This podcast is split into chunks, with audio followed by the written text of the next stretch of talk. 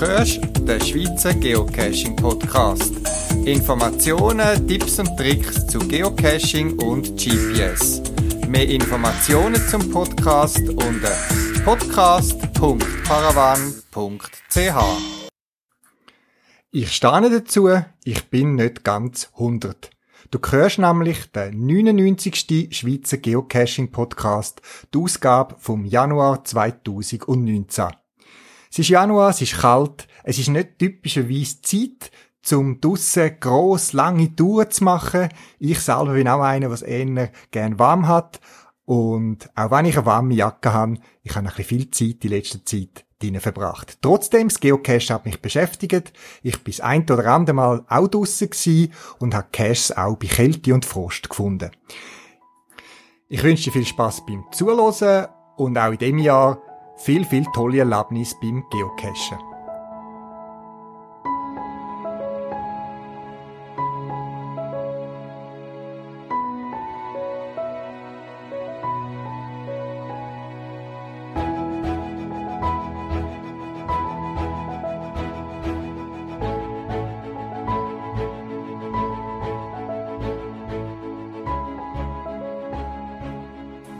Ich nehme an, ihr kennt das als Geocacher, Geocacherin, geht mit einem ganz anderen Blick für seine Umwelt durchs Leben. Ich selber ertappe mich immer wieder dabei, dass ich spezielle Orte blicke und überlege, oh, das wäre ein cooler Ort für einen Geocache. So ist mir auch passiert vor etwa neun bis zehn Jahren, wo ich mal auf der Fahrt in der S-Bahn, äh, auf einer Strecke, wo ich hin und wieder fahre, etwas entdeckt habe, mir etwas aufgefallen ist und ich mir plötzlich einmal anfangen zu überlegen, was ist das genau? Was es genau ist, verrate ich nicht, weil es ist ein Teil von meinem Cache, wo ich jetzt darüber berichte.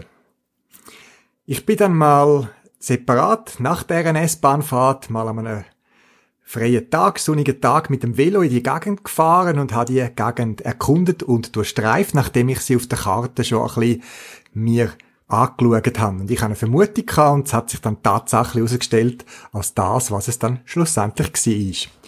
Ein guter Standort für ein Geocache, respektive ein Zwischenstage.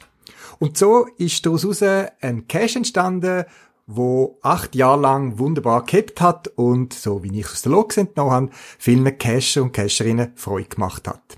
Es ist der Cache Training bei 007 im Grossraum Zürich Zug, sage ich jetzt einmal. Tja, über die Jahre raus habe ich eigentlich nichts zu tun mit dem Cache. Ich habe mir den Cache ausgedacht, habe ihn eingerichtet, habe den Final versteckt, den ich auch speziell präpariert habe, vorbereitet und der Cache ist einfach gelaufen, gelaufen und gelaufen. Aber dann ist eine Zeit gekommen, nach acht Jahren, wo sich abzeichnet hat, dass ich das eine oder andere muss erneuern. Nicht der Final, sondern das, was zwischen Listing und dem Final liegt. Dort hat es auch noch ein paar Sachen. Lang habe ich da mit mir gerungen, gewälzt, überlegt, soll ich das erneuern, soll ich es anders machen? Und nach langem Abwägen habe ich mich entschlossen, nicht zuletzt auch aus Sicherheitsgründen, weil der Cache ist dermässig für seine spezielle Art ziemlich anspruchsvoll gewesen und eine Herausforderung für die, die ihn sind, suchen, habe ich mich entschieden, den Cache zu archivieren. Eine Party heisst ja so schön, soll man aufheben, wenn sie aufhören, wenn sie am schönsten ist. Und ich habe auch gefunden, der Cash hat guten Anklang gefunden, hat nicht zu viel Cash angezogen, das ist auch nicht meine Absicht gewesen. Er hat ein bisschen Arbeit gebraucht beim Vorbereiten und auch auf dem Cashgang selber. Und so habe ich mich entschlossen, ihn zu archivieren. Aber die Location, die ich schon erwähnt habe, dort, die habe ich gefunden, das wäre schade, wenn man die müsste aufgeben und so habe ich gedacht, okay, ich tue den Cache abwandeln und es gibt jetzt ein Training Light bei 007, wo weiterhin die Location nutzt. Dermäßig ein bisschen einfacher und unter Verwendung von vielen Teilen, die ich beim ersten Cache schon gebraucht habe. Die Final Box habe ich auch müssen ändern, aber nicht, weil sie kaputt war, sondern aus anderen Gründen. Auch Grösse hat das Thema gespielt. Und was mich aber erstaunt hat, wenn ich natürlich den Alt Cache bin ich natürlich aufräumen, habe alle Stages angeschaut, habe das mitgenommen, wo ich dort platziert habe. Und ich bin erstaunt gewesen, wie meine Final Box, äh, äh so eine typische Tupperware Lock-Lock Box, noch ein bisschen mit einer speziellen Ummantelung von mir und einer guten Innenausstattung mit Feuchthaltebeutel und so weiter, wie gut er sich gekippt hat. Der Feuchtebeutel ist sicher nicht mehr so frisch gewesen. Er hat seine, seinen Zweck tun und ist auch entsprechend, äh, hat er sich angefühlt, aber der Inhalt ist durchaus noch trocken gewesen. Und das Logbuch, das ich auch groß genug dimensioniert habe, hätte auch noch Platz drin. Warum ich euch das erzähle? Das einerseits ist ein, ähm, äh, ein Grund, um seine Cache einmal wieder zu prüfen, zu warten und vielleicht sich auch mal zu überlegen, braucht es den Cache noch? Manchmal braucht es den Mut, zu sagen, jetzt gibt's Platz für Neues. Oder eben ihn auch so standhalten, dass er auch weiterhin kann Freude machen Ich treffe allzu oft, leider zu oft Cash an, wo ich das Gefühl habe, da ist mal mit einer gewissen Euphorie etwas gestaltet worden und dann hat er auch ein Interesse daran verloren. Und dort finde ich es dann fast schade, wenn man nicht auch sagt, ich raff mich jetzt wenigstens noch auf und tue einen Cache auch archivieren und tun quasi, wenn er noch in einem guten Zustand ist und noch Anklang findet, ähm, stoppen und nicht erst, wenn er total auseinandergekehrt ist. Und das andere, was ich euch möchte mitgeben ist, es ist nicht mein erster Cache gewesen, der, den ich archiviert habe. Ich habe schon ein paar Jahre Erfahrung mit anderen Caches und darum habe ich gerade auch die Final ähm, Stage, also die Final, die Final Box, entsprechend ausgerüstet und, und ausgewählt und auch zusammengebaut, dass sie ja wirklich robust genug war. Und ich denke, das bewährt sich. Man hat weniger zu tun als Owner. Man kann sich mehr freuen an der Loks und muss nicht dauernd umrennen. Und in meinem Fall ist trotz allem auch erstaunlich gewesen, wie eine so eine robuste Kunststoffbox doch auch im trotz einem geschützten Final-Ort äh, altert. Es ist nicht kaputt gegangen, es ist in einem guten Zweck, äh, Zustand gewesen, noch immer, aber man gesehen, sie hat gealtert. Also nehmt mit, überlegt euch, ist euer Cash noch zeitgemäß, Macht er noch genug Freude oder braucht er eine Renovation oder sonst den Mut, Platz für Neues? Und wenn ihr einen Cache neu versteckt, dann könnt doch den Final und die Stages so machen, dass sie robust sind. Es braucht ein bisschen mehr Aufwand, vielleicht ein paar Franken mehr Material, aber über die Laufzeit vom Cache habt ihr weniger zu tun und die Besucher, die vorbeikommen, haben wahrscheinlich mehr Freude.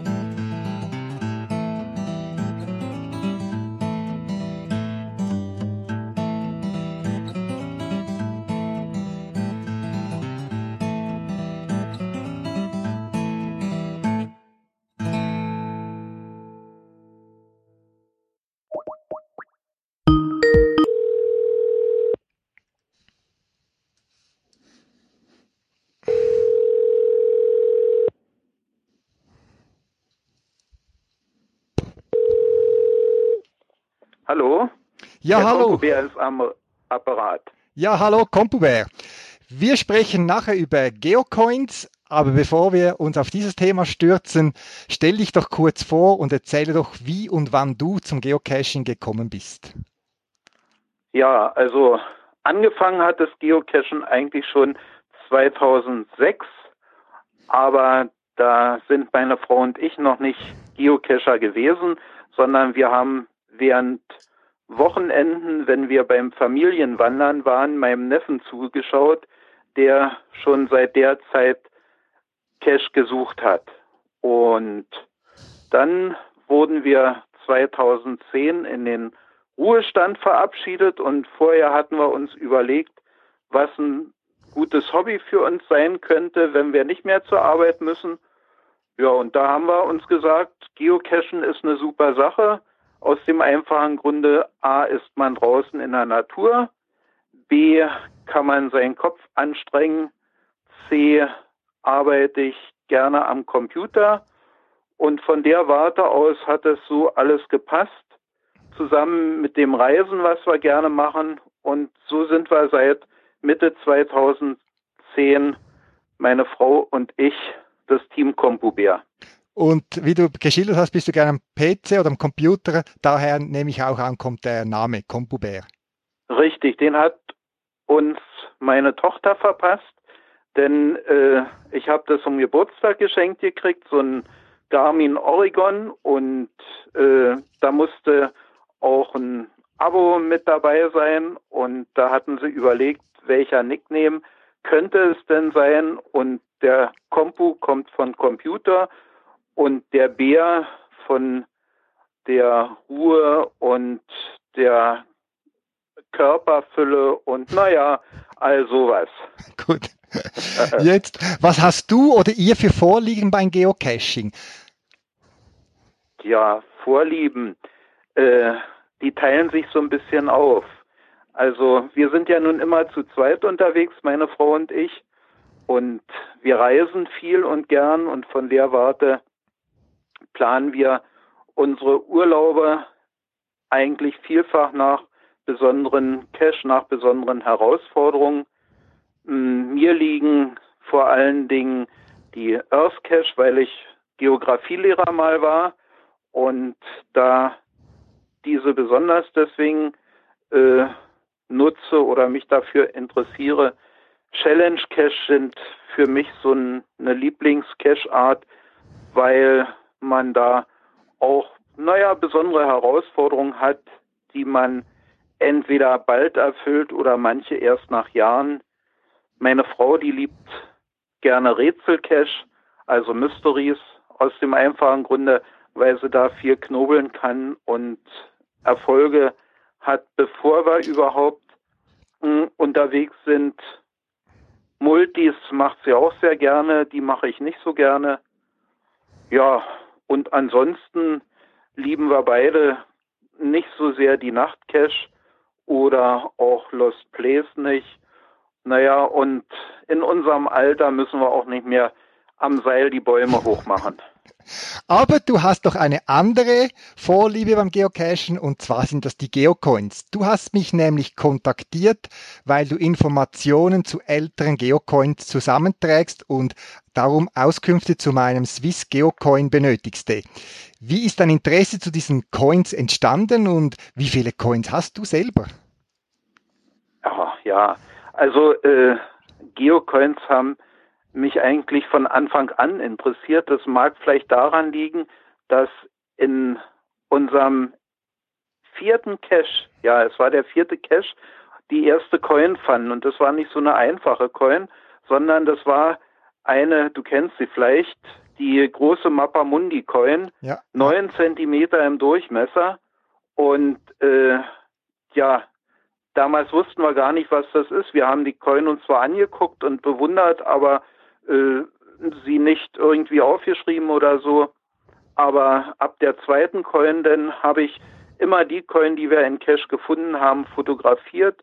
Naja, und dann fing ich an, die auf meiner Website darzustellen, Hintergründe von den Coins zu ermitteln, zu suchen.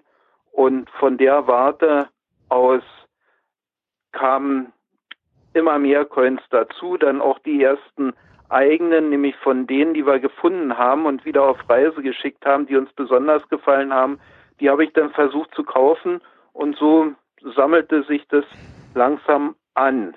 Ein Beispiel auch wäre die äh, Entlebuch-Coin, die ist ja in der Schweiz, das UNESCO-Biosphärenreservat, du kennst es ja, ja vielleicht. Ja.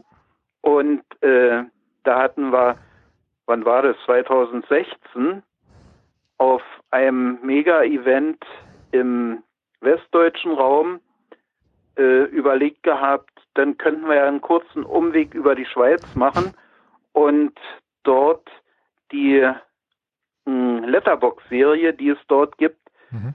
zu suchen, um uns dann diese Entlebuch-Coin zu sichern. Okay. ja, und so ging das immer weiter. Die Initialzündung eigentlich, dass ich so richtig angefangen habe, jetzt äh, Coins äh, zu sammeln und so, die begann voriges Jahr erst. Und zwar fand ich eine, eine Coin von einem US-Cacher, der 2006 die abgelegt hat. Der nennt sich Printer, abgekürzt denke ich mal, dass das Printer heißen wird. Und die Coin hat mir unheimlich gut gefallen. Die zeigt nämlich so eine alte Gutenberg-Presse auf der einen Seite im Negativ und auf der anderen Seite im Positiv. Ohne mhm. Farbe, ohne alles, aber richtig super gemacht. Und äh, die hat mir so gut gefallen, dass ich die nun auch wieder aufgenommen habe, hier in meine Fotodokumentation und nachgeforscht habe. Und da war aber überhaupt nichts im Internet zu finden. Überhaupt keine Angaben. Und da habe ich mir überlegt, naja, dann musste dem Ona schreiben, der die herausgegeben hat. Und da ich selber kaum Englisch kann, dazu bin ich schon ein bisschen alt. Und wir hatten das zwar in der Schule, aber später dann nicht mehr, habe ich dann Google bemüht und das ist ja doch noch schon eine recht gute Übersetzungsmaschine. Und überraschenderweise bekam ich tatsächlich nach 14 Tagen vielleicht Antwort von ihm aus den USA und er schrieb mir die Antworten auf die Fragen, die ich ihm gestellt hatte und er fragte, ob er mir äh, einen Satz seiner Coins schicken könne, wenn ich ihm das Porto bezahle. Und da war ich natürlich positiv überrascht, habe das gemacht und 14 Tage später waren zwar noch nicht die Coins da, aber eine Mail von ihm, in dem er schrieb, dass es ihm leid täte, er hat nicht mehr alle drei Versionen, sondern nur noch zwei, ob ich Geld zurückhaben wolle oder ob er mir eine Überraschung bereiten könne. Und du kannst dir natürlich vorstellen, eine Überraschung ist immer viel besser ja. als Geld. Und genau zu meinem Geburtstag kam ein Päckchen an, in dem waren nicht bloß diese zwei Printer-Coins, sondern noch eine äh, Coin, die kennst du auch, die Lecky Coin mhm. Serie, und zwar die von 2009 und zwei Coins, äh, mit denen ich gar nichts anzufangen wusste. Das waren nämlich zwei Münzen ohne Tracking-Code. Nun ja, die, die Lecky Coin, die hat mir natürlich erstmal besonders gefallen, weil wir 2012 bei einem Besuch in den USA in Seattle bei Groundspeak waren und dort die Lecky Coin von 2010 kaufen konnten und so begann sozusagen jetzt diese Sammlung sich zu entwickeln. Nun hatte ich schon zwei davon und ja, ich habe dann nachgeforscht, was die anderen sind. Und das war eigentlich der Startschuss, denn zu, zu der Coin-Leidenschaft so richtig. Inzwischen habe ich, mal, ich denke, weit über 400 Coins sind es, knapp 500 Coins, die, die bei uns äh, in Vitrinen liegen, die äh, im Schrank stehen, naja, wie das so ist eben. Okay.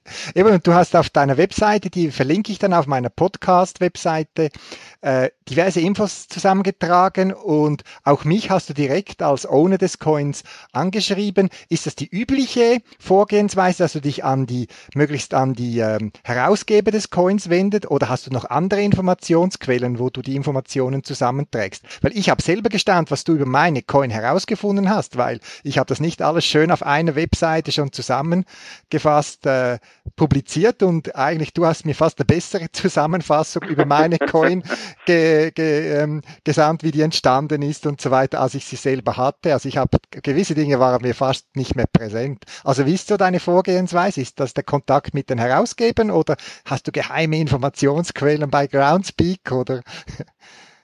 Nee, also das nun ganz und gar nicht. Äh, die Vorgehensweise ist im Prinzip äh, eigentlich immer die gleiche. Wenn ich eine, eine Coin finde, dann gibt es ja dazu eine Seite und da suche ich mir erstmal äh, den offiziellen Namen der Coin raus, indem ich den Quelltext mir angucke.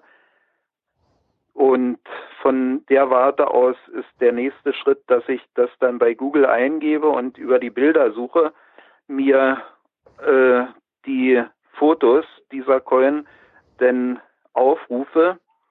Da findet man normalerweise in den Listings für die Coins schon eine ganze Menge an Informationen. Mhm. Äh, zu den alten Coins, dort findet man natürlich nicht so viel Information.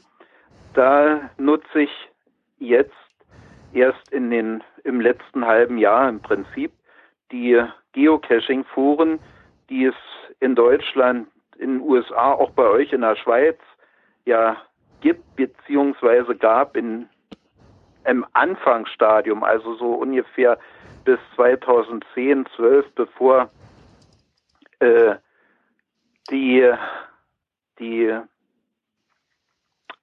na ach bevor Facebook ah, okay. aktuell ja. wurde, ja. Nicht?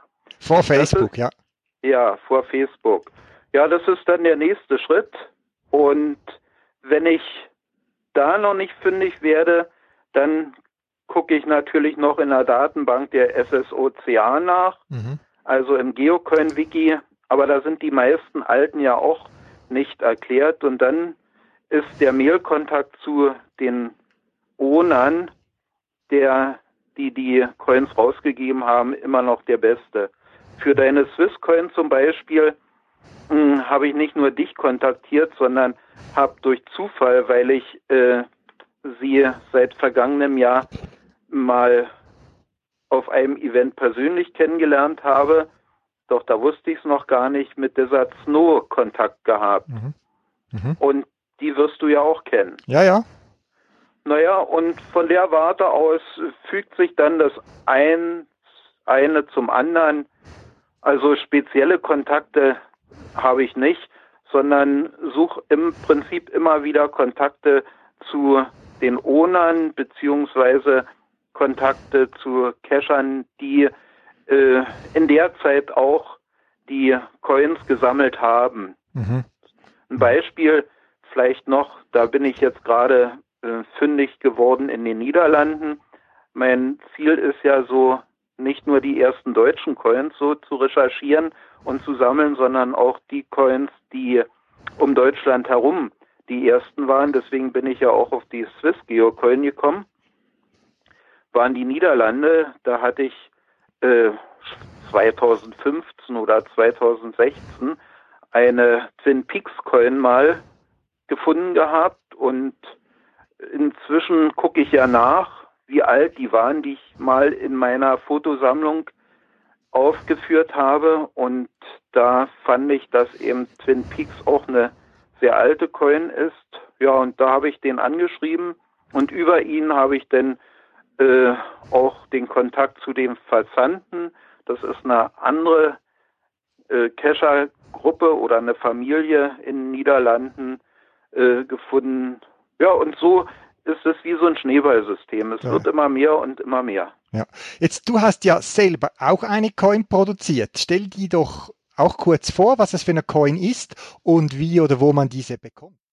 Oderland Coin ist eine Coin, die wir uns gewünscht haben oder eigentlich ich mir gewünscht habe, weil ich nun doch schon länger mit der Bildersammlung zu tun habe und wir haben im vergangenen Jahr, Anfang des vergangenen Jahres, unser fünftes Event hier für die Region gemacht und ich habe in jedem Jahr äh, bekommen die Kescher, die da hinkommen, ein kleines Dankeschön für Ihren Besuch. Das ist ein, eine Holzcoin. Und fürs fünfte hatten wir aber überlegt gehabt, also das muss mal was Besonderes sein. Ja, und da haben wir dann schon im Vorjahr angefangen, Ideen zu sammeln. Meine Frau und ich hatten überlegt gehabt, was müsste da alles rauf. Also auf der Vorderseite ist der Viadrus drauf. Der Viadrus ist der äh, Gott der Oder unseres Grenzflusses zur Polen, zu Polen, also zur Republik Polen.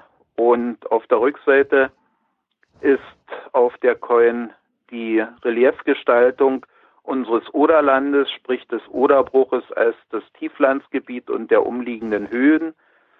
Ja, dann sind die Orte drauf, aus denen die Geocacher zumeist kommen, die Hauptorte und weiterhin der notwendige Text, der auch dazu gehört. Ziel war gewesen, das nicht nur als unsere eigene Coin zu nehmen, zwar ist unser eigen mit drauf, sondern die Coin für die Cacher unserer Region auch mhm. herzustellen. Ja, und so entstand die Oderland-Coin in drei Versionen, in Bronze, Silber und Gold, insgesamt 200 Stück in der Auflage, denn ich wollte auch ein eigenes Eigen haben. Mhm. Und wir überraschten damit denn im vergangenen Januar die Geocacher, die zu uns ins, zum Event gekommen sind. Zu kaufen kriegst du die nicht mehr, die ist also nirgendwo im öffentlichen Shop verkauft worden, sondern äh, die ist nur auf diesem Event verkauft worden. Und die restlichen Coin haben wir dann noch so in den Wochen und Monaten danach verkauft. Und die Coins, die ich jetzt habe, die nutze ich eigentlich nur noch dazu, andere Coins, die mich interessieren, einzutauschen. Da fühle ich mich jetzt gerade geehrt, weil wir haben ja gegenseitig unsere Coins getauscht. Dann habe ich jetzt eine dieser nicht mehr verfügbaren Oderlandscoin erhalten, wenn ich dich richtig verstehe. Richtig, gefällt sie dir denn? Ja, ist schön, ist gut gemacht, so typisch so von, ich sage jetzt mal so eine sehr regionale Coin. Ich habe die noch speziell gefunden, dass man so für eine Region eine Coin macht. Also die hat auch bei mir schon ihren Platz gefunden, auch wenn ich äh, nicht so der riesen Coinsammler bin. Ich sammle vor allem die Coins eben, die ich aus Beziehungen erhalten habe, also zum Beispiel von Begegnungen mit Leckis vom, vom, vom äh, HQ in, in ähm, Seattle oder Reviewen, von denen ich eine Coin erhalten habe. Das sind für mich so Erinnerungen an spezielle Begegnungen. Und da, auch deine Coin hat dort ihren Platz gefunden. Dann freue ich mich. Ja. jetzt stehen wir am Anfang eines neuen Jahres. Hast du oder ihr für 2019 spezielle Geocaching-Ziele? Oh, eine ganze Menge. Also äh, das erste Ziel liegt schon jetzt drei Tage hinter uns. Wir hatten am letzten Sonnabend unser sechstes Oderland-Event gehabt. Das war ganz super gewesen wieder. Und wir haben dort ja, viel, viel erlebt, gequatscht mit den anderen. Ich habe einen Vortrag gehalten äh, zur Entstehung von Coins, aber nicht äh, von der grafischen Seite her, sondern wie das in Südostasien nun wirklich passiert, wie diese Coins produziert werden und wie sie dann bis zum ONA wieder zurückkommen. Mhm. Das war für ja eigentlich alle, die da waren. Insgesamt waren es 90 Cacher und Cacherinnen, die zu Gast waren, war das eine interessante Sache. Und wir wollten zwar auch Mountainbike da haben, aber der konnte nicht, aber zumindest hatten wir eine Coin von ihm da. Gut, also für alle, die ihn nicht kennen, Mountain, Mountainbike ist äh, ein Geocacher, der auch, glaube ich, im HQ arbeitet. Und das ist eigentlich der, der als erster Geocoin-Erfinder gilt, der den quasi den ersten Geocoin herausgebracht hat. Jetzt korrigierst du mich, wenn ich falsch liege. Nein, hast du perfekt erklärt. ja, was sind unsere anderen Ziele in diesem Jahr? Also ich hatte ja schon mal gesagt gehabt, dass wir im Prinzip unsere Urlaube so planen, dass wir auch dabei interessante Coins finden. Mm, und insofern sind wir im Februar in Israel unterwegs, eine Woche, und hoffen, dass wir da zumindest in die Tiefe steigen können und einen unserer äh, Coins suchen, oder Quatsch, einen Cache suchen, den wir von der Lage unterhalb des Meeresspiegels noch nicht haben. Das wäre so ein Ziel. Dann werden wir ein, zwei Megas besuchen. Einmal das Mega in Hamburg. Im Mai ist es, glaube ich, Anfang Mai. das ja inzwischen zum Giga geworden ist. Das, da freuen wir uns besonders aus dem einfachen Grunde, weil wir die ersten Gigas in München und wo sie waren, nicht besuchen konnten, weil da immer Oma und Opa Pflichten anstanden im Sommer. Ja, in Berlin werden wir zum Mega sein und im Sommer wollen wir dann unser nächsten Länderpunkt kriegen, indem wir Südafrika besuchen und dann noch einen Abstecher nach Dubai machen. Das sind so unsere ganz großen Höhepunkte. Das erste Mal, weil es ja um Coins geht, werde ich in Melsungen jetzt im März dabei sein, zusammen mit meiner Frau zum dortigen Coiner-Treffen. Und da bin ich schon ganz gespannt drauf. Und für den Herbst haben wir uns vorgenommen, eine Geotour in Hannover, die uns schon empfohlen worden ist, die nicht einfach sein soll. Aber da wir uns dann eine Woche Urlaub da wieder nehmen, Urlaub von unserem jährlichen Urlaub, den wir ja 365 Tage lang haben, ist es, denke ich mal, schon eine ganz schöne Auswahl an vorgenommenen Sachen. Ja. Wichtig für uns auch immer noch, dass wir ein CITO machen werden. Das ist dann unser drittes. Wir machen jedes Jahr ein Event für die Region und ein CITO für die Region. Und das ist vielleicht für dich interessant. Das CITO findet nämlich immer auf dem Gelände des Schweizer Hauses statt. Aber das Schweizer Haus ist bei euch in der Gegend, nicht bei uns. Richtig, Gut. ja. Das ist eine uralte ehemalige Gaststätte, 1850 gegründet, die äh, in Form eines, äh, naja, so ein bisschen schweizerisch angehauchten Hauses aufgebaut wurde. Und das Gelände wurde dann übernommen 1919 von einem äh, deutschen Politiker, der sich dort so ein, naja, nicht einen Ruhesitz, aber einen Ausgleich zu seiner Arbeit schaffen wollte, das so Mustergut ausgebaut hat. Der hieß Simon mit Namen. Der war Jude und wurde dann 33 enteignet, emigrierte und nach dem Krieg dann, nach dem Zweiten Weltkrieg wurde es, blieb es gut und mit der Wende dann 1989 verfiel das Ganze. Und seit 2010 wird nun wieder angefangen, diese äh, Substanz, die historische, geschichtliche Substanz dort aufzuarbeiten. Und dort setzen wir jedes Jahr einmal mit unseren Einsätzen, mit unseren Händen und helfen dabei, da wieder ein bisschen Grund reinzubringen. Ja, Kompubär, das tönt alles spannend. Ich bin neidisch auf all deine Aktivitäten als Ruheständler und ich weiß nicht, wie du dich bezeichnest. Auf alle Fälle wünsche ich dir äh, und deiner Frau viel Spaß und ganz viele neue spannende Entdeckungen und ich werde deine Webseite immer mal wieder konsultieren, was du da wieder recherchiert hast. Von dem her vielen Dank für das Interview und noch einen schönen Abend.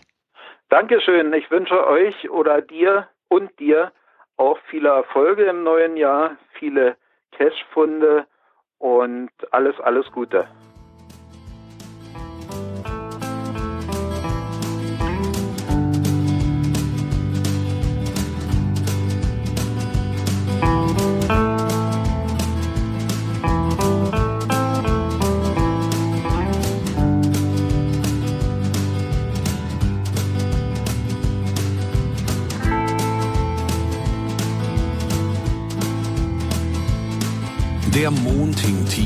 Tief in den Eichen. Die Skyline von Ulm City lag in einem milden Schimmer. Es war dasselbe Licht, das sich fing im blanken Leder meiner Schaftstiefel.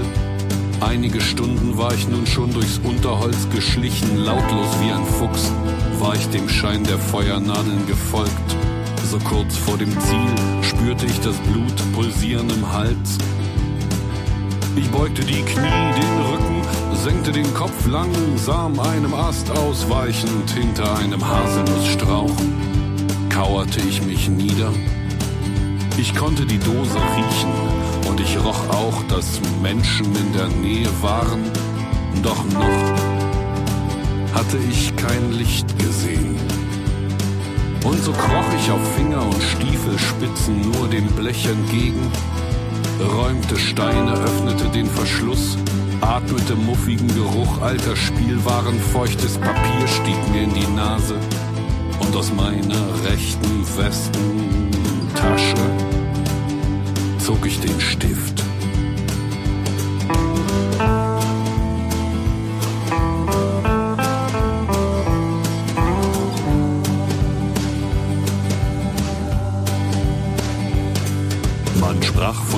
Niemandem Feuern, nur im Flüsterton.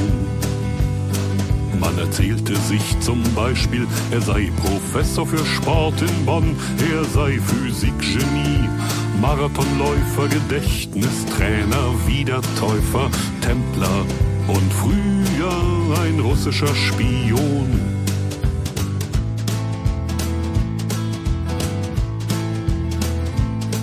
Er war immer der Erste, immer der Schnellste und immer schon weg.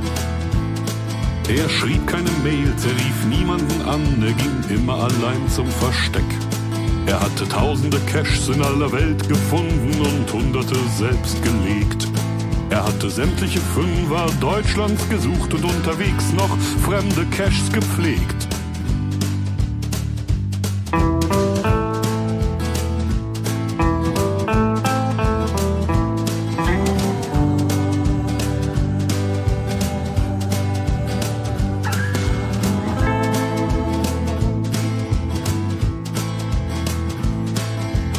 Frische Ziploc-Tüte umschloss nun das Logbuch der Dose unter den Eichen in Sichtweite der Skyline von Ulm City. Im Schimmer eines Mondes, der meine Schaftstiefel glänzen ließ, nahm ich die Bastelplaste, die Überraschungseireste heraus, legte drei Karabinerhaken, zwei Fieberthermometer, eine Zeckenzange und ein Säckchen Perlen hinein. Als ich aufsah, blickte ich in zwei runde, trauerbraune Augen einige Meter nur entfernt und ich sah die Augen näher kommen bis auf 30 Zentimeter und ich hätte tief hineinsehen können, wenn nicht kurz zuvor das gewaltige Geweih sich tief in meinen Schädel gebohrt hätte.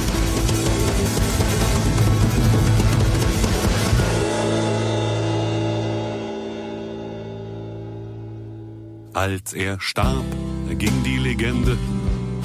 Es stünden im Testament ganz am Ende die Worte.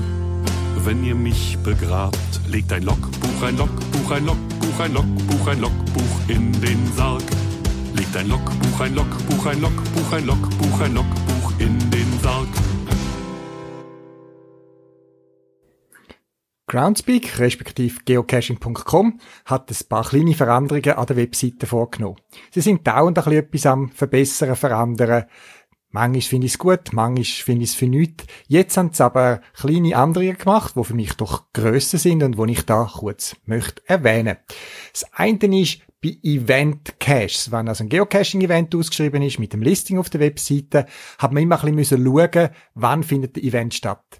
Entweder hat's der Owner ins Listing hineingeschrieben und sonst hat man irgendwo im oberen Drittel im Bereich, wo Koordinaten stehen oder so, hat man müssen suchen, wann ist jetzt genau der Event.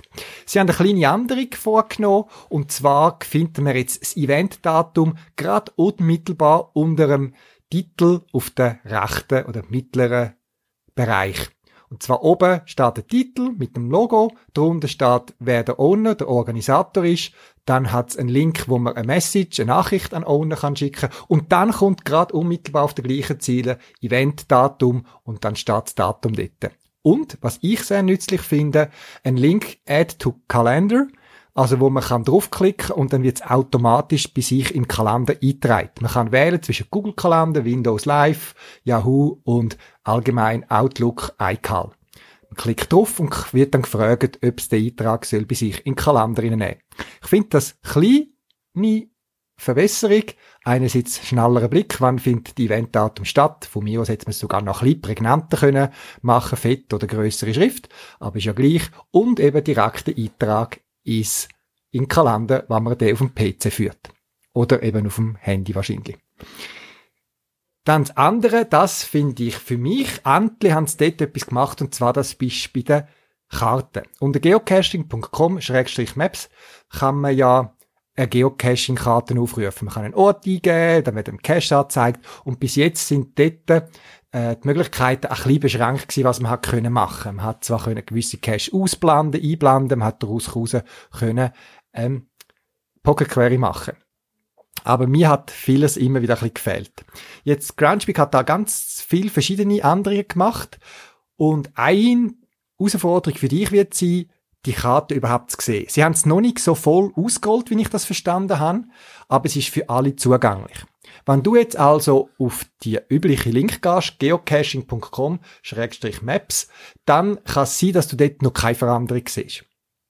Geh aber mal auf die Hauptwebseite geocaching.com ohne irgendein Unterverzeichnis und dann such in der Suchfunktion, wo jetzt mit in der Seite ist, beim oberen Drittel, irgendetwas ein. Also zum Beispiel Zürich mache ich jetzt ganz schnell. Dann kann man suchen und dann erscheint eine Liste von Geocaches. Im oberen rechten Bereich hat es einen grünen Link, der heißt bei mir Map these Geocaches. Und wenn ihr dort draufklickt, werden die Geocaches in der neuen Kartenanstellung gezeigt. Und von dort aus kann man jetzt auch neue Suchen machen. Das Coole daran finde ich, ist, sie haben in der Kartenfunktionalität ein etwas verbessert. Bis jetzt habe ich die Bedienung immer so ein bisschen hm, gefunden. Ich finde sie ein bisschen verbessert. Vor allem, wenn man Geocache anklickt, dann sieht man auf der linken Seite gerade die wichtigsten Informationen, die letzten Logs, äh, deren Wertung und so weiter viel besser dargestellt als früher und man kann sogar noch mehr äh, Webseiten-Informationen anzeigen, indem einfach direkt ein Link zum Listing ist. Ich finde das schon mal eine große Verbesserung.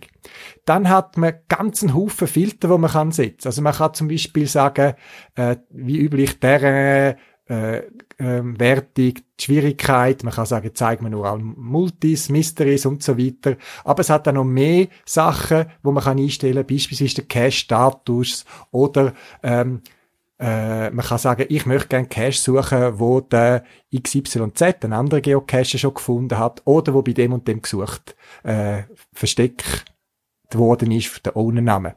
Es hat also ganz verschiedene Möglichkeiten zum da einstellen. Man kann sich Standardmäßig werden 500 Geocaches angezeigt, man kann bis zu 1000 anzeigen lassen und es hat noch viel kleinere Sachen, die jetzt da verbessert sind. Mir persönlich gefällt die neue Darstellung, ich finde sie cool. Auch wenn man zum Beispiel auf der Karte jetzt neu kann man einen Rechtsklick machen auf den Cache, aufs Cache-Icon und findet zum Beispiel äh, gerade wieder die Log-Funktion oder zu einer Liste hinzufügen oder direkt das GPX abladen oder eben den Cache öffnen. Viele, viele lustige Sachen. Ich finde, sie haben wirklich etwas Gutes gemacht. Schauen, wie sich das bewährt im Alltag. Probier es doch auch nochmal aus. Und nochmal zur Erinnerung, wenn auf der klassischen Waage nicht die neue Karte siehst, also über geocaching.com-maps, geh auf die Hauptwebseite geocaching.com, gib im grossen Suchfeld in der Mitte der Seite etwas ein, egal was dort angezeigt wird, und nachher kannst du oben rechts die Caches Anzeige an der Karte über Map deines Geocaches und dann kommt die neue äh, Karte zum Erscheinen, wo du dann auch neue Suchen und so kannst machen. Ich verlinke auch auf meiner Podcast-Webseite Informationen von Groundspeak, respektive geocaching.com über die neue Funktion, wo man im Detail sieht, was alles neu ist.